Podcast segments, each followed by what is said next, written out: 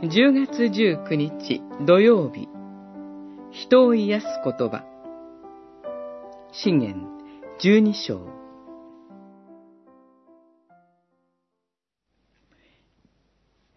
忠実に発言する人は正しいことを述べ、嘘をつく証人は裏切る。軽率な一言が剣のように刺すこともある。知恵ある人の舌は癒す。真実を語る唇はいつまでも確かなもの。嘘をつく舌は一瞬。十二章、十七節から十九節。信玄十二章は、すべて対比の平行文で書かれていて、ここでも神に従う人と神に逆らう人が比較されています。17節の忠実に発言する人。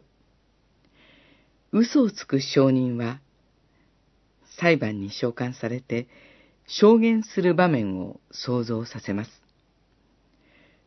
嘘をつくつもりはなかったとしても、熟慮を書いた言葉は、時に人を傷つけるものです。十八節の軽率な一言が、剣のように刺すこともあるとは、それを端的に表現しています。